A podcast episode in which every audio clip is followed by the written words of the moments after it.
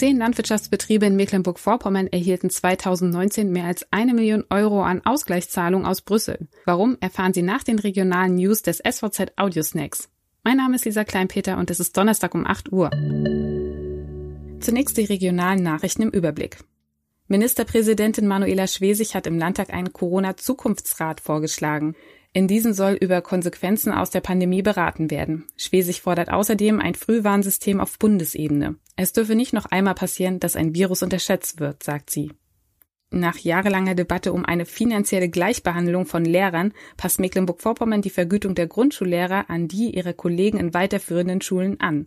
Bildungsministerin Bettina Martin sprach von einem echten Meilenstein in der Bildungspolitik.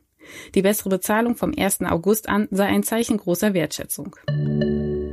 Mecklenburg-Vorpommern zählt wieder mehr Agrarmillionäre. 2019 erhielten zehn Landwirtschaftsbetriebe mehr als eine Million Euro an Ausgleichszahlungen aus Brüssel.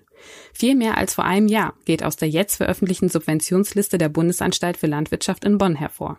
Wie schon in den Vorjahren gehört die Erzeugergemeinschaft für Obst und Gemüse mit Sitz in Schwerin zu den Top Ten der größten Subventionsempfänger Deutschlands. Die Firmengruppe mit knapp 30 Betrieben in Deutschland und Spanien hatte 4,26 Millionen Euro vom Steuerzahler dazu bekommen.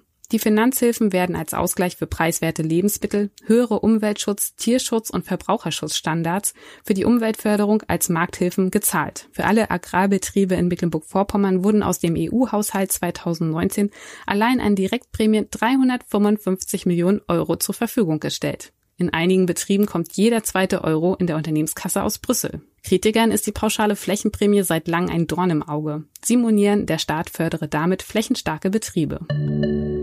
Die nächsten SVZ Audiosnack hören Sie morgen früh wieder.